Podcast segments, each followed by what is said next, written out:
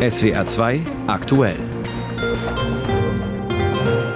Mit folgenden Themen heute bis halb sieben. Die Weltklimakonferenz in Dubai hat begonnen. Was kann man von ihr erwarten? Wir sprechen darüber. Welche Folgen hat das Klimaschutzurteil des Oberverwaltungsgerichts Berlin-Brandenburg für die Bundesregierung? Wir fragen nach. Und Lässt sich Krieg steigern? Die radikal-islamische Hamas ruft zur Eskalation auf. Das und mehr in der kommenden halben Stunde. Ich bin Konstanze Schirrer. Guten Abend. Die Weltklimakonferenz ist eröffnet. Es ist die 28. und es geht ans Eingemachte, nämlich um die Frage, welche Rolle Öl und Gas künftig spielen. Es sollte so sein, dass man sich in Dubai verbindlich darauf einigt, diese Energiequellen zurückzufahren, um deren schädliche Emissionen zu reduzieren. Ausgerechnet in Dubai, in den Vereinigten Arabischen Emiraten, einem der wichtigsten Ölexporteure der Welt. Ausgerechnet mit einem Vorsitzenden, der Chef eines Ölkonzerns am Golf und Industrieminister der Emirate ist, Sultan Al-Jaber. Der rief zu Beginn der Konferenz zu entschlossenem Handeln auf, denn, so sprach der Sultan, die Welt ist an einem entscheidenden Punkt angelangt. Mal wieder, möchte man bemerken. Anna Osius berichtet über den Auftakt der COP28. Hearing no objections, it is so decided. Die Weltklimakonferenz in Dubai beginnt mit einem Paukenschlag. Der Fonds für klimabedingte Schäden und Verluste wird eingerichtet und unmittelbar danach auch direkt befüllt. Den Auftakt machte Deutschland in Zusammenarbeit mit dem Gastgeber, den Vereinigten Arabischen Emiraten. Bundesentwicklungsministerin Schulze wurde dafür extra aus Berlin zugeschaltet. We need to move from words wir müssen den Worten Taten folgen lassen und daher bin ich froh, verkünden zu können, dass die deutsche Bundesregierung bereitsteht, den Auftakt zu machen und wie die Vereinigten Arabischen Emirate 100 Millionen US-Dollar für den neuen Fonds zu geben. Insgesamt 200 Millionen Dollar für einen Fonds, der zunächst in den kommenden vier Jahren von der Weltbank verwaltet werden soll. Entwicklungsministerin Schulze im Interview mit der ARD. Die Weltklimakonferenz hat jetzt ihren ersten großen Erfolg. Die Weltgemeinschaft hat sich nämlich auf einen Fonds für Schäden und Verluste geeinigt. Und das ist etwas, wo die Entwicklungsländer 30 Jahre für gekämpft haben, dass endlich anerkannt wird, dass sie heute schon Schäden, dass sie Verluste haben und dass die Welt auch helfen muss, damit umzugehen. Und noch mehr Staaten ziehen nach. In der historischen Auftaktsitzung melden sich Stück für Stück weitere Länder, die ebenfalls einzahlen. Die anderen EU-Staaten zahlen insgesamt knapp 140 Millionen Dollar. Großbritannien verspricht 60 Millionen, Japan 10, die USA 24,5. Der frisch ernannte COP-Präsident Präsident Sultan Ahmed Al-Jaber ist sichtlich zufrieden über seinen Überraschungscoup gleich zu Beginn der Konferenz. I congratulate all parties for this historic decision. Auch von Ländern des sogenannten globalen Südens kommt viel Lob für den Auftakt. My sincere gratitude die Vertreterin des bedrohten Inselstaates Vanuatu bedankte sich im Plenum und auch der Vertreter Sambias erklärte, zu sehen, dass dieser Fonds nicht nur beschlossen wurde, sondern dass in den ersten 20 Minuten nach Beschluss bereits so viele Länder Geld in den Fonds stecken, zeigt eine sehr gute Absicht. Auch wenn das Geld bei Weitem noch nicht ausreiche, um alle klimabedingten Schäden aufzufangen, sei es doch ein guter Start, sagt auch Angela Oels, Professorin für Klimapolitik an der Universität Universität Augsburg und bezeichnet den Auftakt der Klimakonferenz als gelungen. Dass der Fonds also so schnell auf die Beine kommt, dass was eingezahlt werden kann, das ist der große Durchbruch. Man zeigt auch, dass es ernst gemeint ist. Und es ist ein wichtiges Vertrauenssignal auch an die Entwicklungsländer in den weiteren Verhandlungen, sich hier kooperativ zu zeigen, weil mal was Versprochenes auch eingehalten wird. Für den zuvor scharf kritisierten neuen COP-Präsidenten Sultan Ahmad Al-Jaber ist der erfolgreiche Auftakt der Klimakonferenz besonders wichtig. Beobachter bezeichnen das als diplomatischen Erfolg und als klares Bekenntnis der Emirate für den Klimaschutz. Damit tritt die Kritik an Al-Jaber in den Hintergrund. Der COP-Präsident ist auch Chef des nationalen Ölkonzerns und galt daher in den Augen von Klima Klimaaktivisten als zweifelhafter Präsident einer Weltklimakonferenz. Ob sich Al-Jaber im weiteren Verlauf der COP auch für einen Ausstieg aus fossilen Energien und ambitionierte Klimaschutzziele einsetzen wird, ist unklar und wird von Aktivisten bezweifelt. Doch eine große Erfolgsmeldung haben die Emirate schon am ersten Konferenztag geschafft. Auch aus Deutschland reisen verschiedene Delegationen nach Dubai, allen voran das vierblättrige Klimakleeblatt, um mit Klimaschutzminister Robert Habeck zu sprechen, womit er selbst Außenministerin Annalena Baerbock, Umweltministerin Steffi Lemke und Entwicklungsministerin Svenja Schulze gemeint sind. Natürlich werden auch Politiker aus der Opposition in Dubai vertreten sein, unter anderem der klimapolitische Sprecher der Unionsfraktion im Bundestag Andreas Jung. Er ist heute auch bei uns im SWR 2 Tagesgespräch. Herr Jung, warum reisen Sie nach Dubai? Weil es keine bessere Alternative zu Weltklimakonferenzen gibt. Klimaschutz ist eine globale Herausforderung. Wir brauchen eine globale Antwort. Auf den Konferenzen geht es immer zu langsam, weil man jeden Staat, alle, die da sind, überzeugen muss. Man kann sie nicht überstimmen, man muss überzeugen. Und dazu gibt es nur einen Weg, die persönliche Begegnung. Das wundert mich jetzt, dass Sie sagen, es geht immer zu langsam. Hm, ist die Union jetzt der Treiber in Sachen Klimaschutz? In dem internationalen Prozess geht es immer zu langsam. Da sind ja alle Staaten der Welt beisammen. Da sind Staaten, die machen Geschäfte mit Öl und die müssen sie von Klimaschutz überzeugen. Da sind Staaten wie die USA, die lange skeptisch waren. Da sind Staaten wie China, die ähm, insbesondere an wirtschaftlichen Erfolg denken. Und alle müssen am Ende die notwendigen Schritte zum Klimaschutz machen und das alles unter einen Hut zu bekommen. Ich kann mir gut vorstellen, dass Ihre Partei jetzt im Vergleich zu Staaten wie China als, als Treiber dasteht innerhalb von Deutschland. Ja, sagen Sie ja immer noch, Klimaschutz geht nicht mit der Brechstange. Es geht auch nicht mit der Brechstange. Aber Klimaschutz ist für uns als Christdemokraten Herzensanliegen. Ähm, das ergibt sich aus unseren Werten. Es geht darum, unsere Heimat ja zu schützen. Unsere Wälder sind bedroht. Wenn ich mit Obstbauern am Bodensee spreche, dann berichten die von Hagelschäden, die sich gehäuft haben. Es geht um unsere Verantwortung für die eine Welt. Und deshalb ist Klimaschutz eine herausragende Aufgabe, aber in der Tat, es geht nicht mit der Brechstange. Wir müssen es mit Technologien voranbringen. Wenn Sie sagen, wir brauchen neue Technologien, Innovationen, warum halten Sie so vehement an der Schuldenbremse fest, wenn doch jetzt die Zeit wäre, in einen klimafreundlichen Umbau unserer Gesellschaft zu investieren? weil auch die Schuldenbremse ein Beitrag zur Nachhaltigkeit ist. Wir dürfen den nächsten Generationen keine Klimalücke hinterlassen, aber wir dürfen auch nicht immer größere Schuldenberge aufbauen. Wir müssen beides zusammenbringen. Deshalb müssen wir erstmal die Mittel, die wir haben, effizient einsetzen. Wir müssen Klimaschutz priorisieren. Die Schuldenbremse zwingt zur Priorisierung und wenn in allen Reden Klimaschutz Priorität hat, wenn im Koalitionsvertrag der Ampel Klimaschutz Priorität hat, dann muss sich diese Priorisierung eben auch im Bundeshaushalt niederschlagen und es müssen Mittel für die vordringlichen Projekte äh, zum klimaneutralen Umbau zur Verfügung gestellt werden. Was wären für Sie vordringliche Projekte? Vordringlich ist der Umbau unserer Industrie zur Klimaneutralität. Eine ganz zentrale Rolle spielt dabei der Wasserstoff.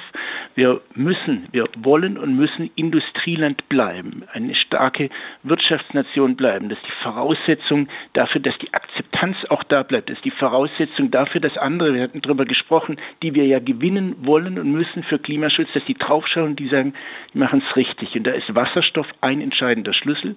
Und da brauchen wir die notwendigen Schritte und Unterstützung für Umbau in der Industrie. Wir brauchen die Netze äh, bundesweit und flächendeckend und müssen deshalb dafür stark die Voraussetzungen schaffen. Aber Herr Jung, der Klimawandel hält sich doch nicht an Zeitpläne, egal jetzt in welchem Land, egal welcher Partei. Das muss doch alles viel schneller gehen. Es muss schneller gehen, wir haben die Aufgabe, das Pariser Abkommen in Deutschland konsequent umzusetzen. Dafür gibt es das Klimaschutzgesetz, das zu unserer Zeit auf den Weg gebracht wurde. Und das muss der Maßstab sein. Und wenn dann Klimaziele nicht eingehalten werden, dann muss nachgesteuert werden. Genau diese Regelung will die Ampel jetzt aufweichen. Sie will das Klimaschutzgesetz entkernen. Das darf nicht sein. Es muss eingehalten werden. Und das heißt dann eben, wenn eine Klimalücke entstanden ist, dann muss mit zusätzlichen Maßnahmen nachgebessert werden. Das ist die Priorität, von der ich gesprochen habe. Herr Jung, auf der letzten Weltklimakonferenz in Sharm el-Sheikh gab es eigentlich keinerlei verbindliche Einigungen. Was erwarten Sie von dieser Weltklimakonferenz? Die ist deshalb wichtig, weil das erste Mal eine solide Bestandsaufnahme gemacht wird, was ist seit Paris erreicht worden. Das ist deshalb wichtig, weil es ja keine zwingenden Pflichten gibt für die Staaten, die da mitmachen, sondern es gibt Selbstverpflichtungen. Und dafür ist diese Bestandsaufnahme wichtig und die muss solide und verlässlich sein. Und dann geht es darum, Ziele zu vereinbaren für den globalen Ausbau der erneuerbaren Energien, für Energieeffizienz und, das ist das ähm, umstrittenste Thema, eben auch für den schrittweisen und konsequenten Rückbau fossiler Energien von Öl, Gas und Kohle weltweit. Da wird gerungen und da kommt es in besonderer Weise schon auf die Glaubwürdigkeit von Industriestaaten an, äh, Deutschland in dem europäischen Kontext, aber eben auch die USA. Auch die Chinesen sind da in der Pflicht ähm, und äh, deshalb brauchen wir auf dieser Konferenz noch eine Dynamik, um Dinge zu erreichen, die wir bisher nicht erreicht haben. Andreas Jung, klimapolitischer Sprecher der Unionsfraktion im Bundestag, heute im SWR 2 Tagesgespräch. Das theoretische Bekenntnis zum Klimaschutz kommt leicht über die Lippen. Mit der praktischen Umsetzung verhält es sich meist anders. Das Oberverwaltungsgericht Berlin-Brandenburg hat die Bundesregierung heute dazu verpflichtet, das deutsche Klimaschutzgesetz einzuhalten. Das sieht bis jetzt vor, dass Bundesministerien sofort Programme einleiten müssen, wenn sie den Wert der erlaubten jährlichen Emissionen überschreiten. Das hat das Umweltbundesamt für die Ministerien Verkehr und Bau festgestellt in den Jahren 2021 und 2022. Sprich, diese beiden Ministerien haben gegen die eigenen Klimaziele verstoßen. Die Bundesregierung hat aber keine sofortigen Gegenmaßnahmen beschlossen, weswegen der Bund für Umwelt und Naturschutz und die Deutsche Umwelthilfe geklagt und jetzt eben vom Gericht Recht bekommen haben. Torben Ostermann ist unser Korrespondent in Berlin. Herr Ostermann, was bedeutet dieses Urteil für die Regierung? Also so wie das Klimaschutzgesetz jetzt gestaltet ist, äh, müsste die Bundesregierung nun ein Sofortprogramm äh, vorlegen, weil eben in diesen beiden Sektoren Verkehr und Bau äh, die Klimaziele gerissen wurden. Die Bundesregierung hat allerdings schon ein neues Gesetz in der Pipeline, ein neues Klimaschutzgesetz und das verzichtet in Zukunft auf diese einzelne Sektorenbetrachtung. Das heißt, in Zukunft wird nicht mehr jeder einzelne Bereich bewertet, sondern die Performance insgesamt, also über alle Bereiche hinweg. Und da hat Deutschland zuletzt die Klimaschutzziele eingeführt eingehalten und deswegen ist die Bundesregierung jetzt relativ gelassen, was dieses Urteil angeht. Und dieses Klimaschutzprogramm ist von der Bundesregierung vom Kabinett beschlossen und kommt im Januar richtig äh, in den Bundestag. Genau, im Januar soll dieses Gesetz äh, den Bundestag erreichen, dann muss darüber abgestimmt werden. Es gab eine Menge Diskussionen, auch innerhalb der Ampel zuletzt, wie konkret dieses Gesetz ausgestaltet werden soll. Nun hat man sich da auf einen Weg geeinigt und dieses neue Gesetz würde dann eben die Bundesregierung aus der Pflicht nehmen, in jedem einzelnen Sektor bestimmte Ziele einzuhalten. Also ist dieses Urteil eigentlich von keinerlei Bedeutung für die Regierung?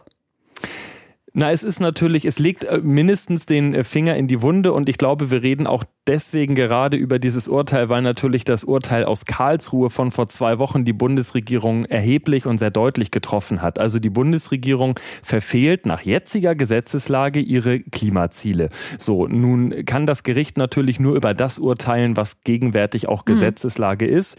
Und wenn sich daran was ändert, ja, dann ist dieser Urteilsspruch heute hinfällig und trotzdem ist wahrscheinlich auch gerade den Umweltorganisationen wichtig, darauf nochmal aufmerksam zu machen, dass das Engagement der Bundesregierung mindestens ausbaufähig ist. Und die Bundesregierung kann auch noch Revision einlegen. Wissen Sie schon, wird sie das tun?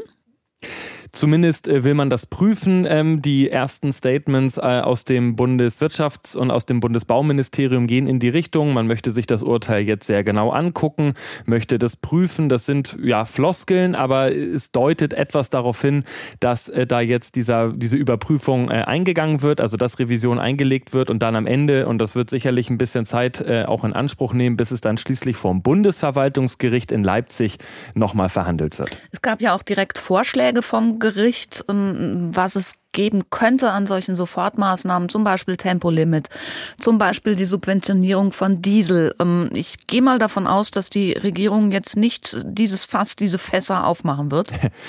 Was die Subventionierung von Diesel angeht, sehe ich fast noch eine höhere Wahrscheinlichkeit als beim Tempolimit. Das Tempolimit ist ja so ein Stück weit das Symbol gerade von den Umweltverbänden als im Grunde die Sofortmaßnahme, die eine Menge CO2 einsparen würde. Da ist das Bundesverkehrsministerium sehr skeptisch. Natürlich würde CO2 eingespart werden. Es gibt auch andere Aspekte, die bei einem Tempolimit wichtig sind, etwa ja, Sicherheit im Straßenverkehr und so weiter. Aber wenn man ehrlich ist, auch mit einem Tempolimit könnten die Überschreitungen nicht äh, wettgemacht werden, die da ähm, angefallen sind in den beiden Sektoren. Torben Ostermann, unser Korrespondent in Berlin zum Klimaschutzurteil des Oberverwaltungsgerichts Berlin-Brandenburg. Ein ewig umstrittenes Thema zwischen den deutschen Parteien ist das Staatsangehörigkeitsrecht. Auch heute wieder bei der ersten Lesung im Bundestag. Die Regierungsparteien SPD, Grüne und FDP schlagen nämlich eine Reform vor. Sie wollen Ausländern und ihren Kindern die Einbürgerung erleichtern, auch, wie sie sagen, im Hinblick auf den Fachkräftemangel. Zu diesem Thema, zu der Reform, gehört das Thema doppelte Staatsbürgerschaft. Und schon allein das Stichwort genügt, um manchen im Parlament auf Hochtouren zu bringen. Kai Clement dazu. Eine Einbürgerung nach fünf statt bislang acht Jahren und bei besonderen Integrationsleistungen schon nach drei Jahren. Das weist die Union als Zitat Turbo-Einwanderungsrecht zurück. CDU-Politiker Alexander Trom geht noch weiter. Das ist ein Staatsangehörigkeitsentwertungsgesetz, das Sie uns heute hier vorlegen. Und daran, und daran brauchen Sie gar nicht schreien. Der Ton ist gesetzt. Schon zum zweiten Mal an diesem Tag geraten Ampel und Unionsvertreter aneinander. Zum zweiten Mal geht es um Migration und Zuwanderung. Am Morgen debattierte der Bundestag über schnellere Abschiebungen. Dann folgte der Gesetzentwurf zu schnelleren Einbürgerungen. Dazu gehört auch künftig eine doppelte Staatsangehörigkeit grundsätzlich zu ermöglichen. Gottfried Curio von der AfD entwirft deshalb ein Bild in düsteren Farben. Überall sollen die Problemstifter eingemeindet werden in die Gesamtgruppe der Deutschen. Das Gesetz verlangt dagegen, dass Bewerber ihren Lebensunterhalt bestreiten können und sich zur Verfassung bekennen. Justizminister Marco Buschmann unterstreicht, wer antisemitisch, rassistisch oder in irgendeiner Form menschenverachtend handelt, soll keinen deutschen Pass erhalten. Das ist, was wir sein wollen. Liberale Demokratie, nicht Blut- und Bodengemeinschaft. Innenministerin Nancy Faeser will so auch im Wettbewerb Wettbewerb um Fachkräfte aus dem Ausland erfolgreicher werden. Denn die Option, die deutsche Staatsangehörigkeit zu erwerben, ist ein Pfund, mit dem wir gerade bei Hochqualifizierten wuchern können. Und es geht auch um die Menschen, die als sogenannte Gastarbeiter ins Land kamen. Ihre Leistung will man besser würdigen. Die Grünen-Politikerin Phyllis Polat erinnert hörbar bewegt an die aus der Türkei stammende Mevlüde Genç. Sie verlor beim Mordanschlag in Solingen viele Angehörige. 1995 1990 nahm sie den deutschen Pass an. Vergangenes Jahr ist sie verstorben. Mevlüde Gensch hat durch diesen rechten Terror das Kostbarste verloren, das sie hatte und hat dennoch nicht mit ihrer neuen Heimat gebrochen. Zwei Gesetzentwürfe also heute im Bundestag. Einerseits Einbürgerungen vereinfachen, andererseits Abschiebungen beschleunigen. Für FDP-Politiker Konstantin Kuhle sind es zwei Gesetze zu einem Thema. Wir brauchen in Deutschland mehr Ordnung und Kontrolle bei der Migration. Das Gesetz zu Abschiebungen sieht deshalb eine ganze Reihe von Verschärfungen vor, auch in eigenen Ampelreihen nicht unumstritten. Damit will die Regierung verhindern, dass Menschen sich Abschiebungen entziehen. Sie sollen beispielsweise länger in Gewahrsam genommen werden können. Laut Gesetzentwurf könnte es künftig 600 zusätzliche Abschiebungen pro Jahr geben. Dem aber, kritisierte die Union, stünden aktuell bis zu 1000 Asylanträge gegenüber gegenüber, und zwar pro Tag. Die Debatte um die richtige Migrationspolitik geht in den Ausschüssen weiter. Erwartungsgemäß hat der Bundestag beide Gesetzentwürfe dorthin überwiesen. Bundesverteidigungsminister Boris Pistorius sprach neulich davon, Deutschland müsse wieder kriegstüchtig werden. Da sind nicht nur Friedensaktivisten schwer zusammengezuckt. Indes die Einschätzung scheint sich mit dem Krieg in der Ukraine generell ihren Weg zu bahnen. Die EU etwa investiert seitdem deutlich mehr Geld in Rüstungsgüter und stellt sich die Frage, wie sie sich in Zukunft militärisch aufstellen will. Denn eins scheint klar, wie es mit den USA nach den Wahlen im kommenden Jahr weitergeht, ist völlig ungewiss. Die EU kann nicht darauf bauen, in den Vereinigten Staaten den militärisch zuverlässigen Partner zu haben, den sie bislang gewohnt war. Bei der Tagung der Europäischen Verteidigungsagentur in Brüssel gab es deshalb heute eine klare Aufforderung an die EU-Staaten, selbst mehr für die eigene strategische Sicherheit zu tun. Holger Beckmann dazu aus Brüssel. Insgesamt sei die europäische Militärproduktion ausbaufähig und dringend ausbaubedürftig. Das war der Tenor heute in Brüssel, gerade angesichts einer sich zuspitzenden Weltlage. Die russische Aggression gegen die Ukraine hat uns doch daran erinnert, wie eingeschränkt unsere militärischen Fähigkeiten sind sagte Josep Borrell, der EU-Außenbeauftragte, und ergänzte gleich, woran er da denkt. Es geht um Panzer, Munition, Artillerie, Weltraumwaffen oder auch um die Fähigkeit, Cyberangriffe abzuwehren. Es geht aber auch um kritische Infrastruktur. Das ist auf einmal alles zu einer realen Bedrohung geworden. Dabei habe er schon vor dem Ukraine-Krieg darauf hingewiesen, welche Sicherheitsrisiken es für die EU gebe.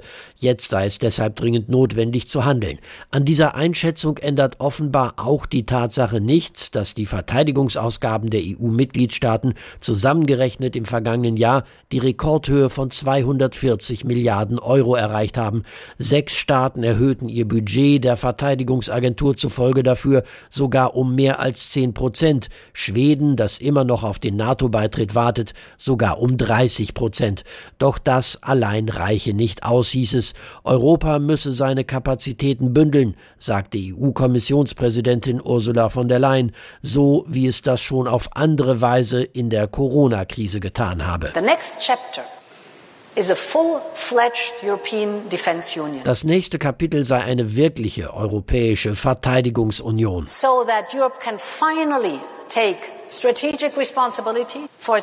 damit Europa endlich die strategische Verantwortung für die eigene Zukunft selbst übernehmen könne.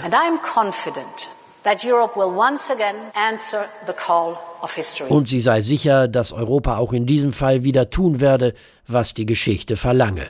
Eine Überzeugung, die in den Mitgliedstaaten zumindest an dieser Stelle noch nicht alle teilen.